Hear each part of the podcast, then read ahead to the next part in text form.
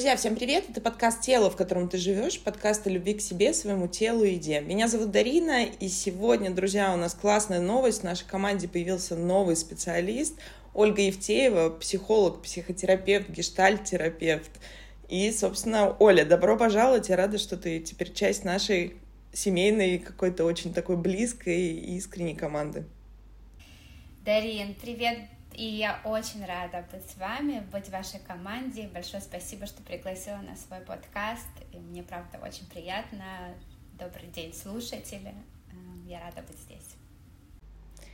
Оль, если честно, я думала, как начать наш выпуск. Друзья, мы в последнее время стали много говорить про отношения, потому что, вы знаете, вот по моему, наверное, субъективному мнению, которое основано на личном, на терапевтическом опыте, что во времена неопределенности, а я все-таки мы говорим для русскоговорящей больше, в большинстве своем аудитории, да, вы слушаете нас по всему миру, во времена неопределенности обычно страдают такие важные сферы, как отношения. И нам показала пример пандемия, и некоторые пары, наоборот, укрепились, да, потому что мы оказались в замкнутом пространстве, и это случилось с каждым человеком в этом мире, а другие, наоборот, поняли, что они абсолютно разные люди, и, собственно, все то, что раньше прикрывалось какой-то бытовой рутиной, собственно, развалилось, потому что мы остались наедине с собой и с теми людьми, с которыми мы когда-то выбрали быть вместе.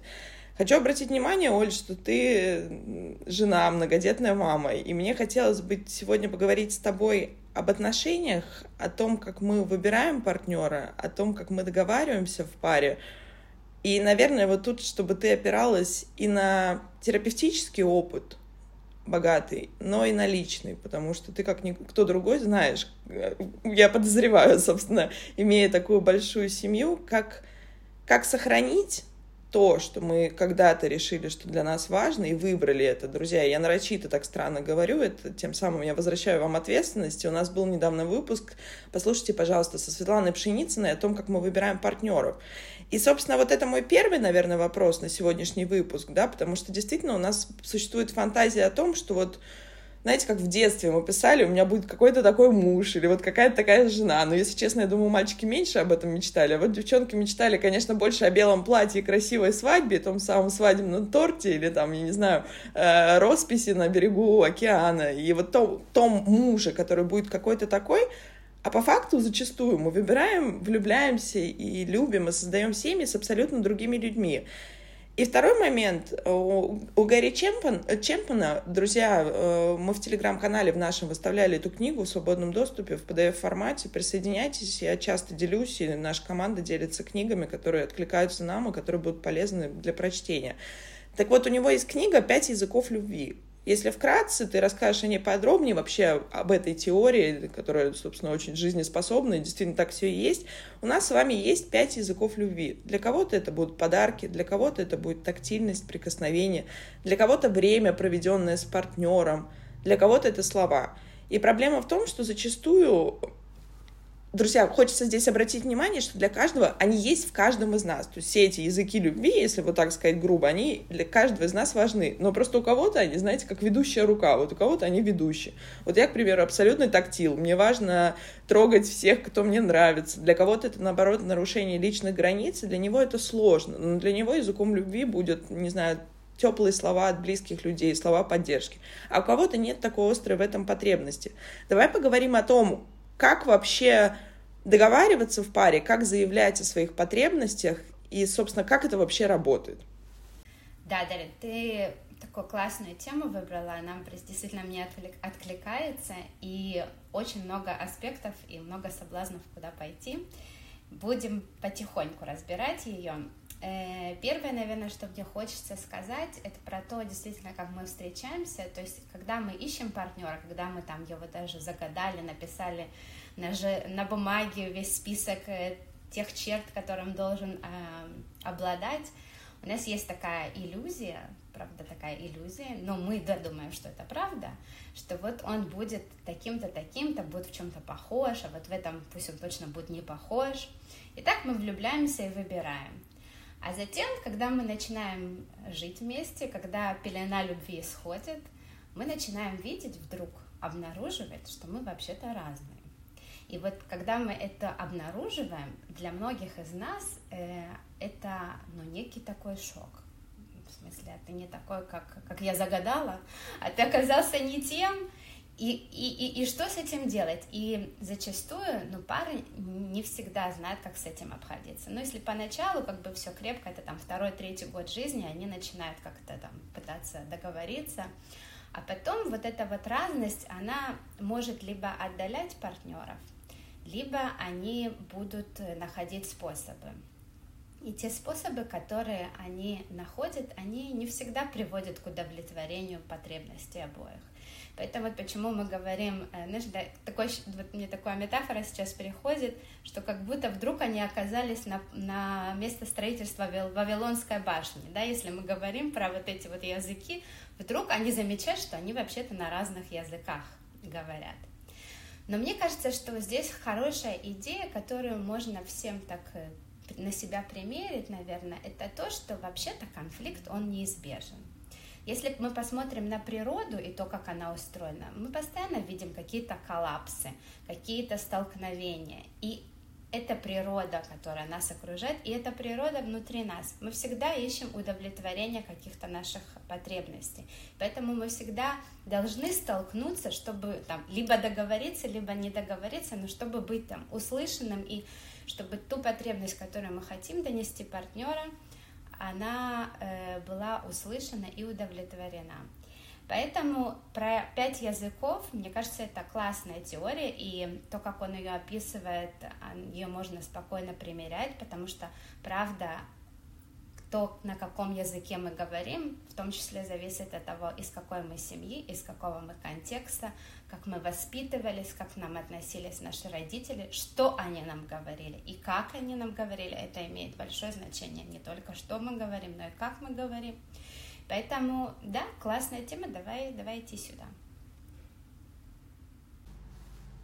Мне очень понравилась твоя метафора «пелена любви сходит». Друзья, ну это действительно так и есть, ведь э, мы уже говорили, и меня часто я, друзья, каждый выпуск э, рубрика «Армянское радио», вы часто пишете свои комментарии, что я все ухожу в сторону эволюции. Действительно, влюбленность нам дана для того, друзья, чтобы мы с вами не остались одни. Потому что наш мозг, еще вот та самая рептильная амигдала, та самая наша древняя часть, она боится, потому что действительно, если взять тысячи, миллионы лет назад, мы бы с вами не выжили. От меня все отказались, собственно, все наши психопатологии оттуда растут, синдромы, расстройства и все остальное. Если я буду, не буду какой-то такой, или я не буду как-то так выглядеть, все скажут, фу, а ты не такой, откажутся от меня, я останусь одна, и я умру. И если это было жизнеприменимо и объяснимо в те времена, то сейчас, как бы, собственно, друзья, ну, на планете Земля слишком много людей, чтобы остаться действительно одним. И тут я опять же вам возвращаю ответственность. И действительно, влюбленность нам нужна для того, чтобы мы смотрели на своего партнера и думали, господи, ну какой же он прекрасный. И вот навешивали свои проекции, что он вот как я его загадывала, вот он такой. А потом мы ударяемся, не знаю, хотела сказать о скалы, ну как-то это очень так громко, ну давайте об угол стола реальности.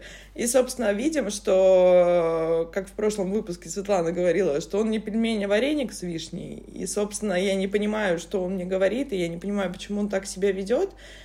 И тут как бы действительно происходит как будто бы, Оль, такой, такое ощущение обманутости. То есть мы обманываемся, помните, как стихотворение, я сам обманываться рад. То есть мы сами навешиваем на человека, на другого, который рос в другой семье, возможно, в другом городе, возможно, в другой стране, у него другой менталитет, у него другие травмы, друзья, это неизбежно, наша психика нуждается чтобы быть, условно говоря, травмированной. Это самое сложное, вот что мы пытаемся всегда донести до своих клиентов, что сколько бы вам внимания не, не приносили родители, не давали любви, ласки, заботы, тепла, условно говоря, вашему сосуду все равно будет недостаточно. То есть ваш сосуд просто будет шире, и ему все равно будет мало. То есть это та самая бездонный колодец, наверное, тот самый, в который невозможно положить достаточно как будто бы невозможно удовлетворить, потому что иначе наша психика не сформируется. Мы за счет этого формируем свое мировоззрение, да, если мы не берем какие-то, ну, действительно сложные семейные истории, да, и это, отвечая на ваш вопрос, я нивелирую тот самый стыд, когда к нам приходят клиенты, Оля, я уверена, к тебе тоже, когда говорят, у меня было безоблачное детство, почему я тогда такой, или почему я так реагирую, почему у меня это болит, если у меня вот как бы все было хорошо. И, друзья, это тема отдельного выпуска, мы также поговорим еще раз, Оль, с тобой, мне важно твое мнение как э, психотерапевта о привязанностях. Но если взять итог, мы встречаемся, понимаем, начинаем жить, вот все прекрасно, конфетно-букетный период, как бы, ну, немножко градус спадает, гормоны наши успокаиваются, мы как-то уже так нам с луковички, знаете, слоя луковицы снимаются, мы видим, что партнер-то там, вот тут он как-то инаковый, тут он другой. Первый шок проходит, и, собственно, мы понимаем, что мы разные, мы даже не сиамские близнецы, вот слепленные пельмешки на солнце, и что-то нам нужно с этим делать. Вот если говорить про пять языков любви, расскажи, пожалуйста, подробнее, как этот механизм работает. То есть у каждого из нас есть какой-то набор ведущих способов, как мы понимаем, что нас любят. И, друзья, это опять же идет из детства. То есть, к примеру, расскажу на своем примере, я люблю рассказывать, и, Оль, ты знаешь, у нас все наши специалисты тоже делятся какими-то своими историями про жизнь, друзья, ну потому что это важно, чтобы вы понимали, что психотерапевты это не какие-то там, не знаю, просветленные люди, которые там просто преисполнены. Все то же самое, просто мы, в отличие от наших клиентов, уже, уже знаем, как с этим работать и что с этим делать, и самое главное, мы уже умеем это замечать. И это уже процесс, собственно, друзья, самопознания и знание себя. Это то, к чему мы все с вами стремимся.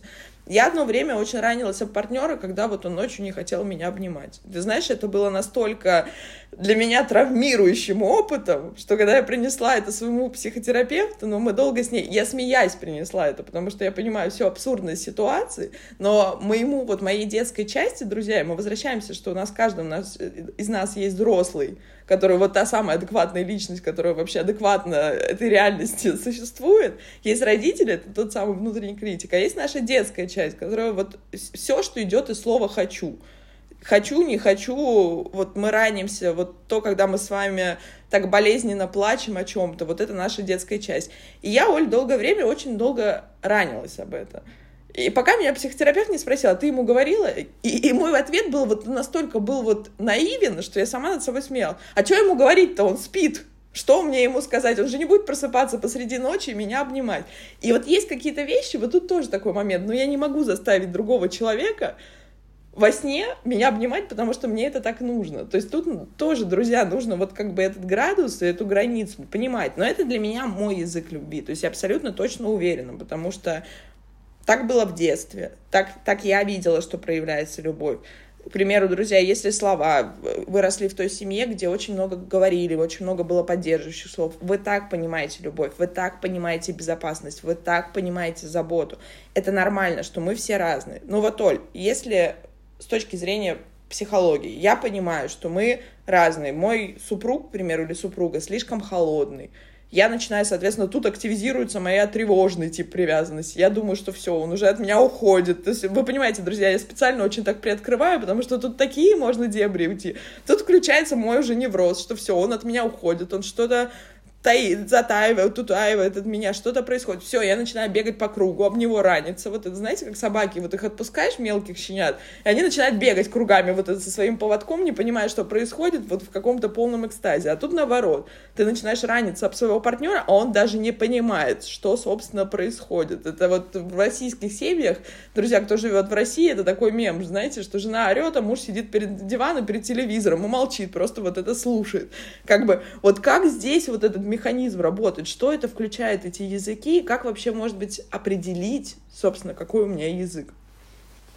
Да, давайте э, расскажем, какие языки любви на самом деле существуют. Э, Гэри Чепмен выделяет пять языков любви. Это слова, это прикосновение, помощь, э, подарки и время или внимание.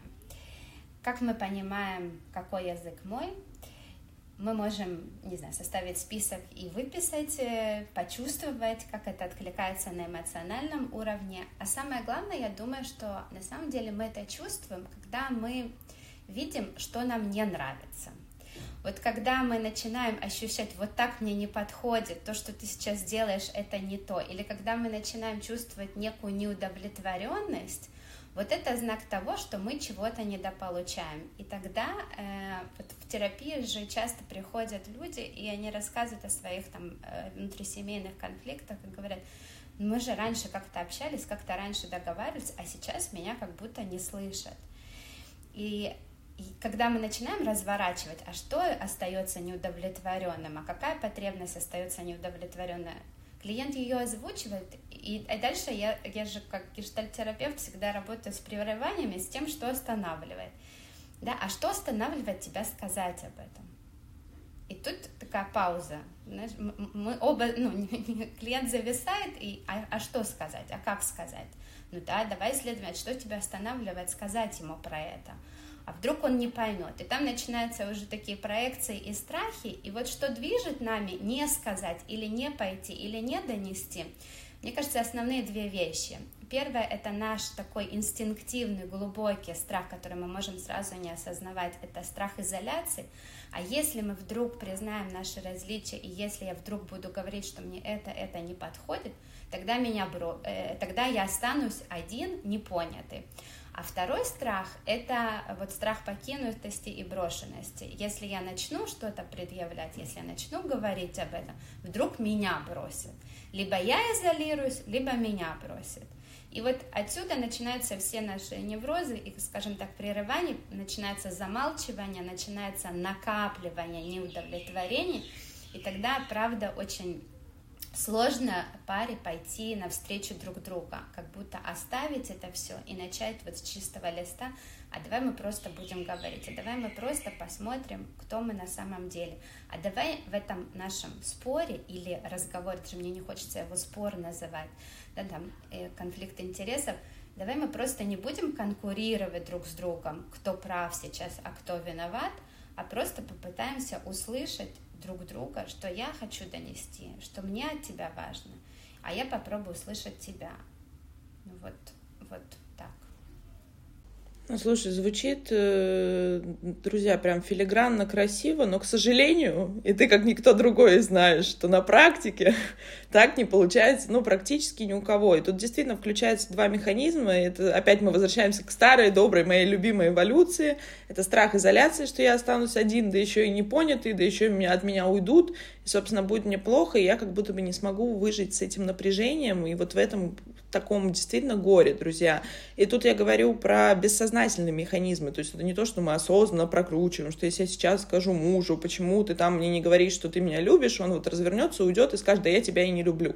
Но на самом деле оно так работает, и посмотрите, какую цену, друзья, вот мне очень хочется, чтобы вы как-то внимательно это послушали и на себя примерили, какую цену мы за это платим. Приведу пример. Я боюсь спросить мужа, или я не выбираю ему сказать о том, что мне не хватает от него теплоты, любви, я не чувствую, что он меня любит, он холоден со мной, возможно, у него загруженная работа, да, он делает, он обеспечивает семью, да, у нас, то есть какие-то отношения, то есть он выполняет все функции, которые он выбрал, о которых мы договорились, друзья, вербально или невербально, или как-то вот интуитивно, как я говорю иногда, потому что действительно мы иногда договариваемся интуитивно о том, что он берет ответственность за наш дом, за нашу семью, за, вот за нас. Он все это делает, но он не проявляет, вот он, условно говоря, не ходит, там, не знаю, не пишет мне сообщения о том, какая я красивая, о том, как он меня любит, как он счастлив, невероятно, что он вот, собственно, мой муж. И я боюсь ему об этом сказать, Потому что у меня поднимаются мои страхи, что как будто бы, если я его об этом спрошу или ему скажу, он мне скажет, а на самом деле, может быть, любви там и нет. Или он откажет мне в этой потребности. Он скажет, обесценит или скажет, там, слушай, у меня нет на это времени. И вот ради этого страха, Оль, и вот, друзья, к вам, мы платим огромную психологическую цену, психологической валюте, додумывать за него, ходить накапливать то, о чем сказала ты. И в итоге все равно вот этот взрыв не минуем, потому что чем больше, собственно, шарик надувается, вы помните, да, то есть, соответственно, у него есть конечность. И вы все равно взорветесь. Взорветесь на какой-то ерунде, взорветесь в каких-то других вещах. То есть мы начинаем, условно говоря, привлекать внимание партнера через какие-то другие вещи, через скандалы, через истерики, через какие-то подозревания. И по факту очень часто, когда действительно на семейную терапию приходят пары, и, говор... и муж говорит, она меня вот тут чем-то подозревает или что-то такое. А по факту она просто пытается как-то до него достучаться какими-то окольными путями. И тут начинается подозревание. То есть вы понимаете, в какие мы травмы в свои выпадаем? Именно поэтому, друзья, я всегда говорю, и все наши клиенты, кто ходит в семейную терапию, знают, семейная терапия всегда идет параллельно личной потому что это про наши страхи. Друзья, и это нормально, что мы все друг об друга ударяемся своими какими-то ментальными болячками. Особенно, когда рядом с тобой 24 на 7 живет человек, который инаковый, друзья. Мы не сиамские близнецы, даже у однояйцевых близнецов они различны. Они имеют свой темперамент, свое мировоззрение, свой опыт, свой способ взаимодействия акцентуации характера, это те самые наклонности, темперамент. Друзья, это два разных человека. А вы ну, точнее, не вы, а все мы. У нас есть фантазия, иллюзия о том, что вот мы встретили человека, и он, он прям меня понимает с полуслова, и все, вот мы одинаковы буквально во всем. Но, друзья, такого не бывает. Действительно, вот, вот нет никогда. И ты сказала, что конфликт — это нормальный, конфликт, он неизбежен. Вопрос экологичности конфликта. И вот тут тогда, говоря об этих языках любви, хорошо, друзья, ты порекомендовала понять, что вам не нравится — вот мне хочется вам еще напомнить совет, вот как бы, как я понимаю, что меня любят. Вот я всегда себе задавала это еще до терапии. То есть как, как вы понимаете, что вот, условно говоря, ваша подруга вас любит, ваша мама вас любит, ваш отец, ваш муж, ваши дети, как вы эту любовь проявляете. То есть мы обычно же разговариваем с партнером на своем же языке любви. То есть вот я люблю подарки, вот я буду закидывать этими подарками всех вокруг просто там вот потому, что мне так хочется. А условно говоря, второму человеку, то есть тут тоже хорошая такая ловушка, второму человеку он сказал, поблагодарил меня, ну как-то для него это вот, ну, просто подарок, ему просто приятно. А я-то туда вкладываю просто практически всю свою любовь. То есть я принесла, не знаю, вкусный кофе там с утра коллеги на работе. Она мне просто сказала спасибо, мне очень приятно, и пьет спокойно этот кофе. А я думала, что тут как минимум сейчас салют, фанфары, что-то произойдет. То есть вот моя потребность вот в этом проявлении любви будет закрыта. А это не так.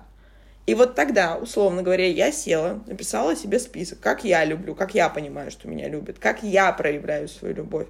А как дальше донести это, собственно, партнеру? Вот если, условно говоря, я поняла, у него вообще другой язык любви. Что, собственно, делать-то, если по-русски, Оля?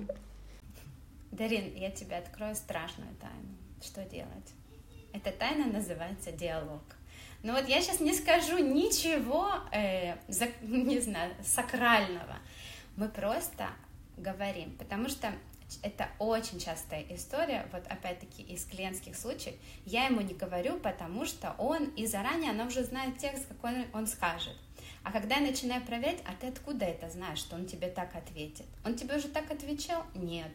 Откуда? То есть, ну вот зачастую вот эта проекция и фантазия про то, что он скажет, она опирается вообще не на реальность, не на то, с кем мы контактируем, а на наш какой-то, опять-таки, там, детский опыт, да?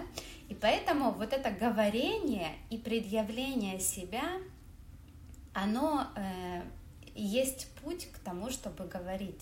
Иначе другой, вот эта фантазия, он должен догадаться, мой муж должен догадаться, что мне подарить э, на день рождения, я ему не скажу, что я хочу, пускай догадывается. К сожалению, эта история не работает. Ну или работает, не знаю, в самом начале, возможно, где он действительно хочет угадать и угадывает что-то. Но в долгосрочной перспективе самое э, единственное, что хорошо работает, это когда мы можем правда говорить. Вот если мы можем говорить, и, и иногда вот у меня самой недавно был тоже такой очень сложный, эм, я проснулась с такой тревогой, и тоже пошла к своему терапевту и говорю, вот, ну, тут тревожусь, тревожусь, тревожусь, и мы начинаем исследовать эту тревогу, а там стоит э, разговор, которого я избегаю с мужем по поводу какой-то темы. И когда я понимаю, ну, говорю, да, я, я не могу сейчас про, про, него, про эту тему говорить с ним, мне сложно. И когда мы понимаем, что сложно, сложно, какие сложности в этом есть. И я говорю, и что? Он говорит, все, теперь ты должна пойти и сказать ему об этом. Я говорю, да, но я боюсь, я буду плакать. Ничего, говорит, ты плачь и говори.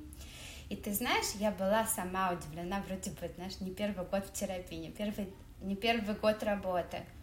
Но я была удивлена, как все пошло совсем не так, как я себе нафантазировала. Я вдруг увидела как будто собой перед другого человека, который был спокоен, который меня слушал, мы обнимались. И это было такое сближение, И это была вот такая настоящая близость, где мы встретились с нашей разностью. Вот я сейчас говорю, у меня же даже как-то так мурашки по телу идут.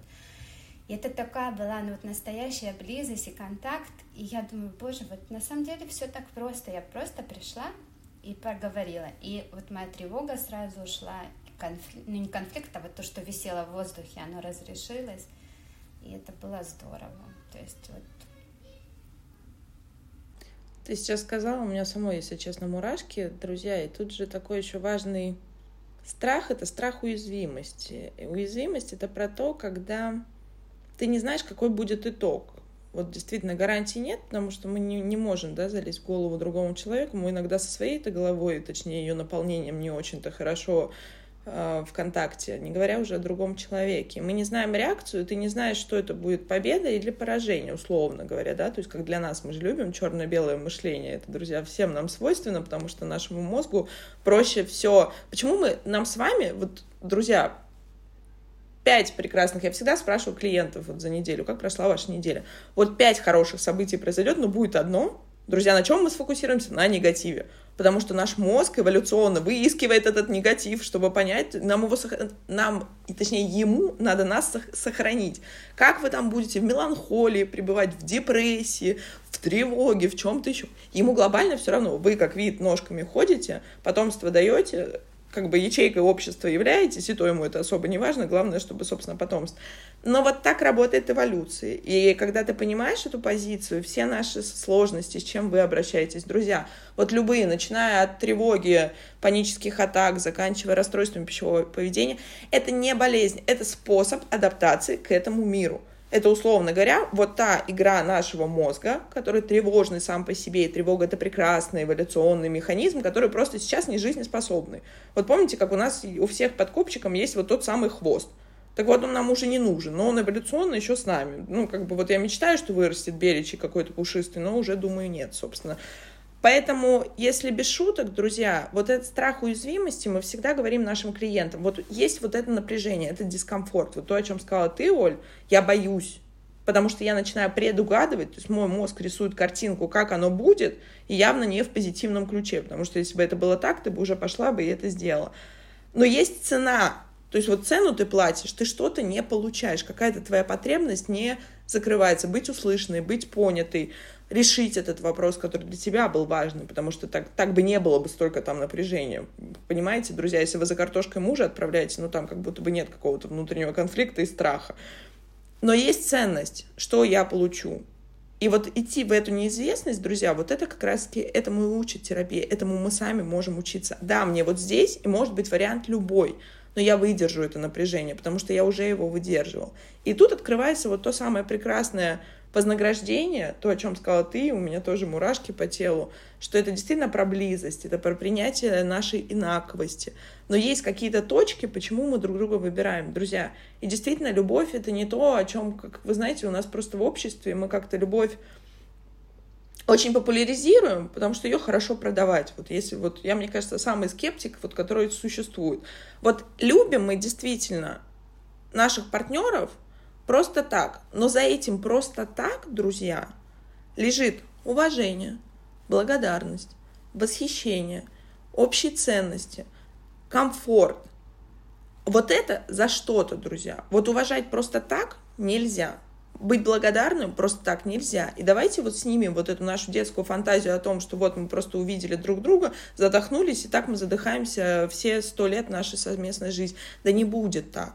И вот тут без диалога не получится. И те, кто были в браке и в разводе, знают, как никто другой, что, собственно, брак — это огромная работа. Почему я начала наш выпуск с того, что ты жена и многодетная мама. И я знаю, насколько это сложно, и насколько это ответственны, насколько это огромный пласт работы, друзья. И вот мы давали в каком-то из выпусков э, пирог самооценки, это, по сути, ваша сфера жизни. Так вот, почему-то мы считаем, что на работе нам нужно работать, трудиться, там, добиваться каких-то этих. А семья — это как будто бы что-то такое, что само собой растет, вот как фикус, вот такой вот он там, или кактус, знаете, у меня вот мама алоэ вера выращивает. Вот ее что корми, что не пои, там она вот сама как-то растет, там, а я только это подрезаю, а кошка подъедает. Нет, так не получится. Да, я хочу сказать, что на самом деле э, этому, вот этим языкам э, любви можно же учиться. Слава богу, у нас э, уже есть открытие о том, что наш мозг пластичен, и он может научиться новым нейронным связям.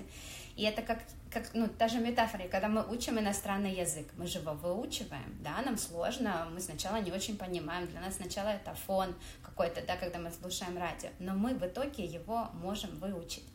Мы точно так же это делаем с нашими детьми. Когда они маленькие, мы же понимаем, почему он плачет, мы же понимаем, почему он капризничает.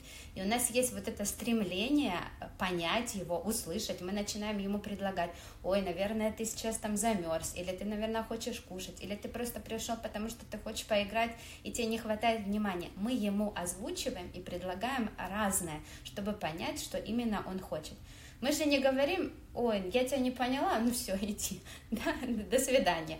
Не поняла и, и не поняла. Когда выучишь новый язык, придешь и скажешь мне, может, я тебя пойму. Нет, мы, как мамы, мы стараемся услышать и понять нашего ребенка. Нас ничто здесь не останавливает, нам важно.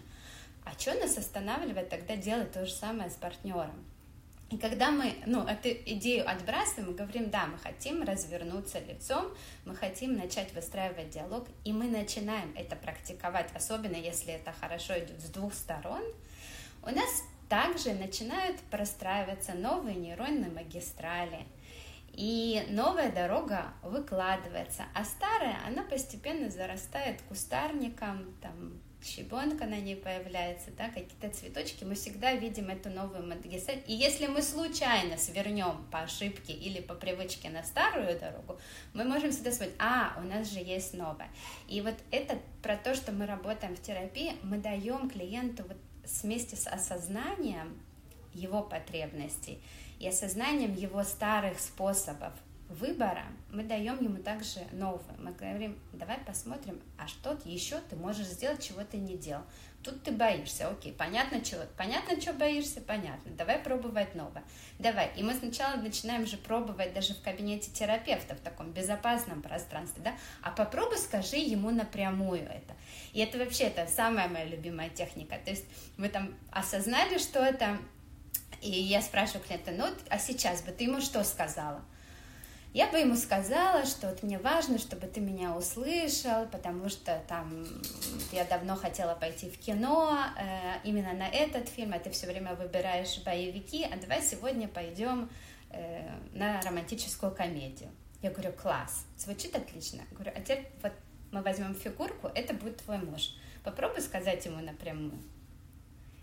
И все, и здесь у человека а, паника, что все, он слышит, ну, есть и, и так мы тренируемся. Мы тренируемся говорить напрямую. сначала человек учится этому в кабинете, а потом он уже чувствует большую безопасность. То есть вообще-то мы можем сказать нашему, нашему партнеру и говорить открыто о, о наших потребностях, которые мы должны удовлетворить тогда, когда мы чувствуем себя в безопасности. Это пожалуй, базовая такая наша. То есть, если мы чувствуем безопасность, если нам не нужно с этим человеком играть какую-то роль, если мы можем с ним быть тем, кем мы на самом деле являемся, мне кажется, это большое счастье и это большая ценность, когда оба партнера такие, какие они есть. Ну и тогда, знаешь, у меня как-то, наверное, логичный вопрос — а если, друзья, вы не чувствуете себя безопасно в отношениях с вашим партнером, с тем, с кем вы, собственно, строите семью, построили, находитесь, тогда вопрос, а к чему это все? Потому что действительно всегда есть вероятность, что мы упремся в то, что человек, партнер скажет нет, я не могу тебе этого дать. И тут другой вопрос. Тут либо вопрос компромисса, потому что действительно ну, нужно понимать, возвращаемся к моей прекрасной истории утрированной, что я не могу заставить партнера, но он честно вот, собственно, засыпает со мной в обнимку, но потом он отворачивается на другую сторону кровати, и мне как-то нужно жить с этим дискомфортом, и я с ним, собственно, живу, потому что я понимаю, что для человека это невозможно. То есть мне, я почему вам такой утрированный пример показываю, чтобы вы понимали, что есть вещи, на которые действительно партнер не может удовлетворить вашу потребность. Это уже предмет психотерапии. Почему для меня так важно, чтобы меня обнимали, и почему я ранюсь, там, условно говоря, об то, что, что он этого не делает. Но есть вещи, когда, условно говоря, стена. И это тоже так бывает, но это показатель того, что нет задачи пойти на компромисс, нет задач, нет близости, нет доверия, нет безопасности. Я повторяю свой тогда жестокий достаточно вопрос, тогда к чему это все? И вот ты знаешь, а, в вопросах научения это действительно очень классно, что я об этом сказала. Друзья, и тут как бы если тезисно свести то, о чем мы с тобой сегодня говорили. Оль, правда, очень интересный выпуск. Мне самой было интересно еще по другим градусам на это все посмотреть. Друзья, вообще, все, что касается нас, вот всегда говорю, живых людей, постоянно, постоянного знания не бывает. Вот все меняется, каждая история уникальная, каждое взаимоотношение уникальное. Тут с одним человеком, самим собой-то нам сложно разобраться. А когда еще появляются новые водные в виде других людей, особенно когда это еще твои дети, то это прямо огромное поле. И мне хотелось бы что сказать, если тезисно, друзья, важно определить, во-первых, читаем эту прекрасную книгу, она, правда, классная, мы делились, я делилась в нашем телеграм-канале, присоединяйтесь, мы каждую пятницу отвечаем на ваши вопросы и, собственно, делимся тем, что для нас важно, интересно и, думаю, откликается вам. Определяем свой, свои языки любви, как для меня действительно важно — Стараемся, может быть, спрашиваем у партнера, что для тебя важно. И говорим ртом. Друзья, вот ртом говорим. И особенно важно, из позиции я. Не ты такой, ты мне цветов не даришь, а я. И, друзья, да, это сложно. Вот честно-честно, это сложно. Я первое время всегда додумывала, собственно, за партнера, что думаю, вот сейчас он мне точно не купит цветы, и я точно ему скажу, что вот как вот он мог. Нет, он всегда это делал. То есть вы должны понимать, друзья, что в нашей голове вот эти те самые руминация, мыслительная жвачка, это наши мысли. И вот тут важно немножко разделять. Вот есть я, а есть мои мысли. И для того, чтобы это делать, мы всегда с клиентами начинаем с того, что не я думаю, что я какой-то, или не я думаю, что Петя там вот такой, или мама мне опять сейчас позвонит, скажет, что я плохая хозяйка или хорошая хозяйка, но там, не знаю, мужа я не того выбрал. А у меня есть мысль о том. И не всегда эта мысль правдоподобна. Мы ее проверяем, друзья но не всегда и зачастую то, как сказала ты, совершенно в другом ключе пошел диалог. А ты думала, ты уже навешала на него столько, что, знаете, как в анекдоте, это когда за утюгом идет э, мужчина к соседке и стоит, пока она ему открывает дверь, накручивает, накручивает, и она открывает дверь, и он говорит, да сама ты дура, и пошел. Ну, друзья, ну так оно и есть, это жизнь. И мне вспомнилась цитата, наверное, уже завершаю, друзья, что любите партнера на его языке. Вот если для него это важно, и, и ты сказала, Оль, что я знаю, что для моего супруга тактильность — это правда важно. Друзья, не обесценивайте. Вам не сложно это. Возможно, вы не понимаете масштабов. Возможно, для вас это, ну, действительно, когда для нас это не столь важно, мы как будто бы готовы это, ну, как-то обесценить, как-то это не очень понятно для нас. Но если вы видите, как партнер, условно говоря, расцветает и как он понимает, и вы его любите, то это стоит того. Все верно, я абсолютно согласна. И мне кажется, что если мы к партнеру еще развернемся с точки зрения э, любопытства, вот да, мы вдруг станем любопытными, вот как, опять-таки, как наши дети, потому что, правда, у них можно многому научиться. А что это у тебя так устроено? А что тебе, а что тебе важно вообще про прикосновение, да? То есть ты спрашиваешь, а что тебе так важно? Ну, он скажет, там, не знаю, разные вопросы, да, или я там спросить, я как-то своему мужу, я не знаю, нет, не будем в выпуске говорить, ну, в общем, да, если мы просто пойдем э, из любопытства и, и, и, и станем делать то, о чем нас просят, вот нам же не, ну, не сложно сделать. Вы попробуйте. У вас всегда есть старый способ не делать. У вас всегда есть старый способ вернуться, не делать, обидеться, уйти, оборвать контакт, там, три дня не разговаривать. У вас всегда есть этот способ. Но я призываю, наверное, наших слушателей пробовать что-то новое и примиряться, а как мне в этом новом? И я уверена, что вы найдете кайф, и вы найдете эту близость, потому что это вообще не сложно. Есть вещи, о которых мы просим, о внимании, или когда мы приносим какой-то тяжелый разговор, и партнер сразу пытается нам дать там это, направит нас на то, как решить эту проблему, а нам важно, чтобы он нас просто выслушал. Ничего не случится, если мы скажем, я сейчас говорю, а ты меня просто послушай, без советов, без ничего. Я уверена, что другой услышит это. Я за то, чтобы пробовать какие-то новые способы. Оль, спасибо тебе огромное. Сегодня действительно очень какой-то, друзья, у нас душевный, искренний выпуск. Все истории рассказали, всех мужей задействовали. Мужья послушают, потом будут в шоке. Собственно, гулять потом нас не пустят с тобой. Оль, на самом деле, запишем еще. Друзья, задавайте ваши вопросы в наших социальных сетях. Напомню, что Ольга Гештальт терапевт, психотерапевт, работает лично и семейными парами. Более того, друзья, у нас появился международный специалист, только работает на русском и на английском языке. Я знаю, что вы нас слушаете. Я смотрю статистику, которая не может меня не радовать. Вы смотрите нас, слушаете нас из Европы, из Америки. Возможно, если у вас есть друзья какие-то знакомые, которые, к сожалению, не понимают те вещи, о которых мы говорим на русском. Может быть, я когда-нибудь уговорю Олю перевести нам, собственно, на наши, нашу болтологию, рубрику «Армянское радио» на какой-то английский язык, потому что, собственно, сама быть твоим, э, как сказать, оппонентом или собеседником у меня не получится на чистом прекрасном английском языке. Но в любом случае, друзья, да, Ольга работает на двух языках, и это тоже важно. Возможно, кому-то из ваших близких нужна поддержка и консультация специалиста. Оль, спасибо тебе большое и до новых встреч. Друзья, это был подкаст «Тело, в котором ты живешь». Берегите себя. Пока-пока.